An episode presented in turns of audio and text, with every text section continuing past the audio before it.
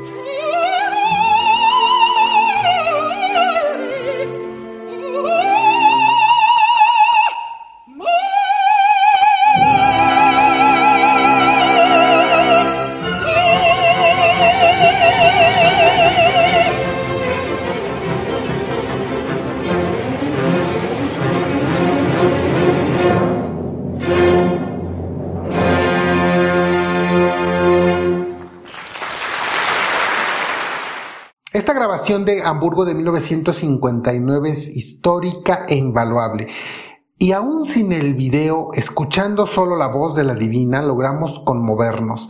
Cuando acaben de escuchar este podcast, yo les pido que vayan corriendo a YouTube y vean la grabación en YouTube porque es electrizante la manera en la que interpreta. Y es un recital, no es una, no es una puesta en escena. A partir de aquí, a partir del Pirata, la tercera ópera de Bellini, ya no soltó a Romani y con la ayuda de su pluma va a componer La extranjera, Los Capuletos y los Montescos y La Sonámbula. De La Sonámbula vamos a escuchar ahora a la gran Natalie Dessé cantando una especie de área de locura, aunque aquí el personaje no estaba loco, sino simplemente tenía un ataque de sonambulismo.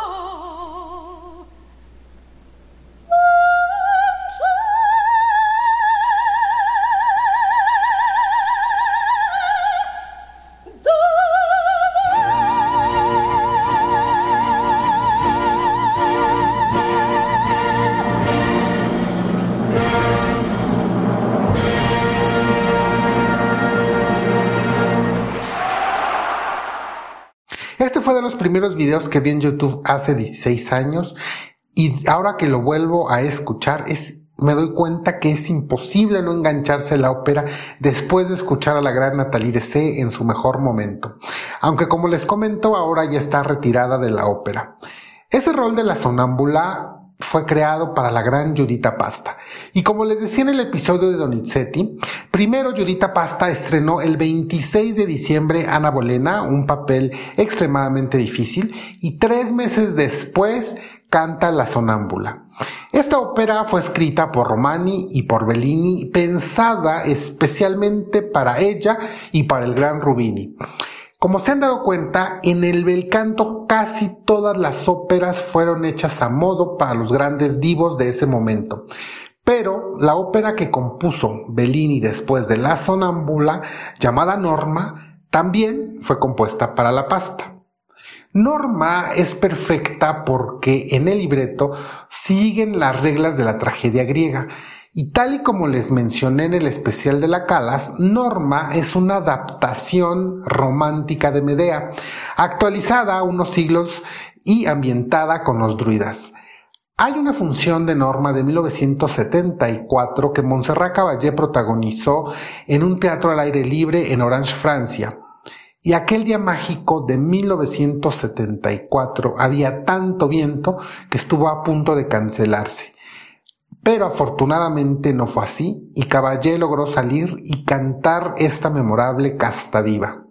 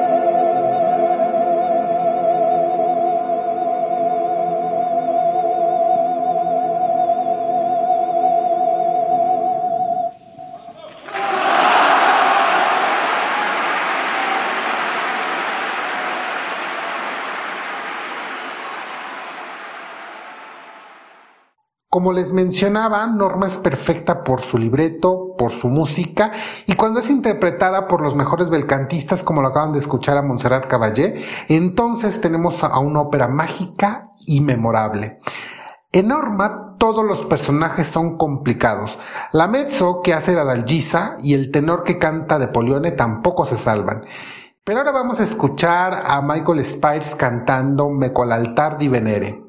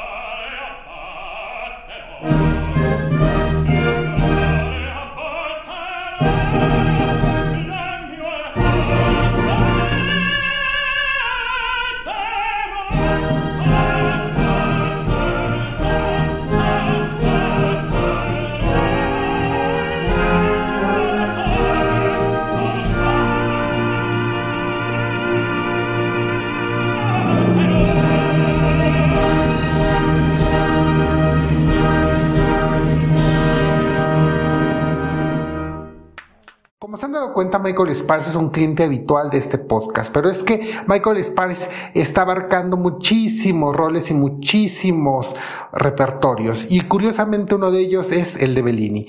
Por eso sería inevitable omitirlo.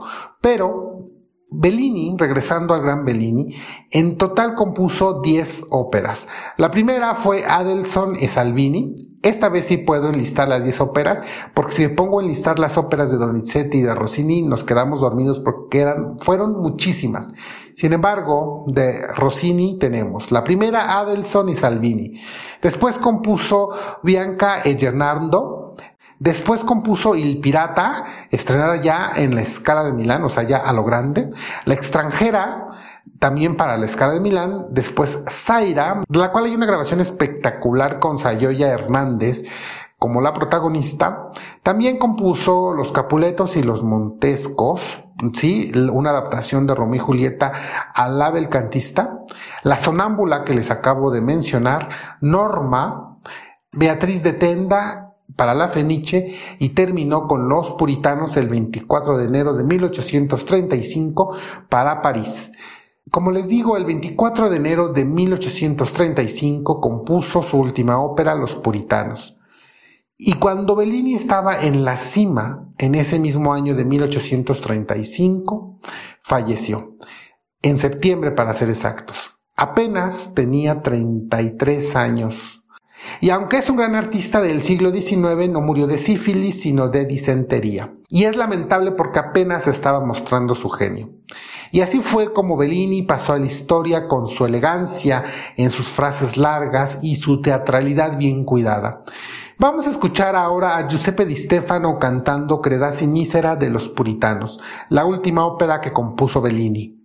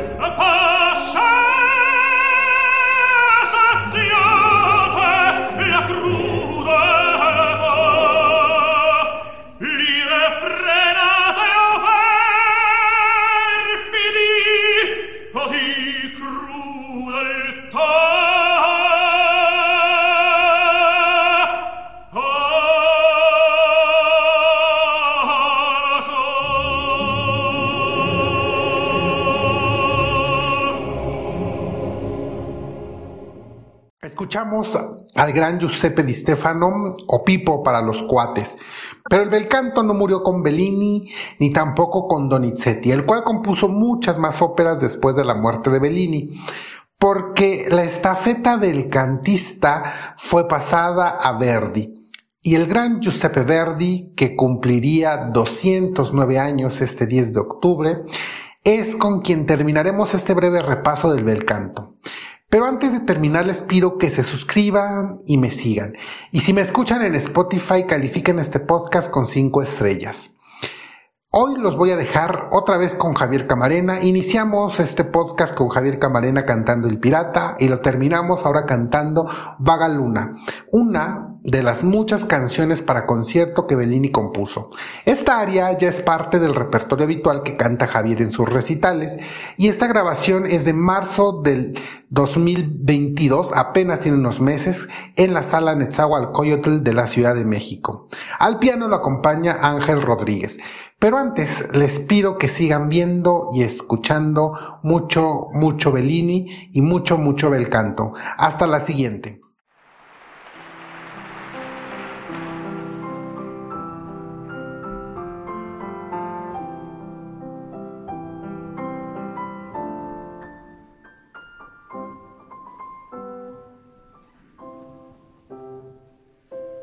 Father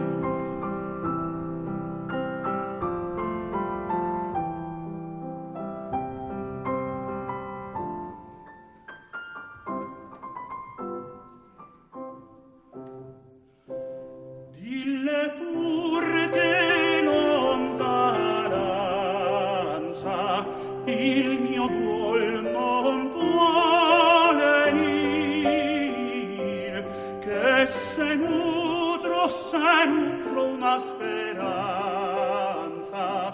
ella è sol sì ella è sol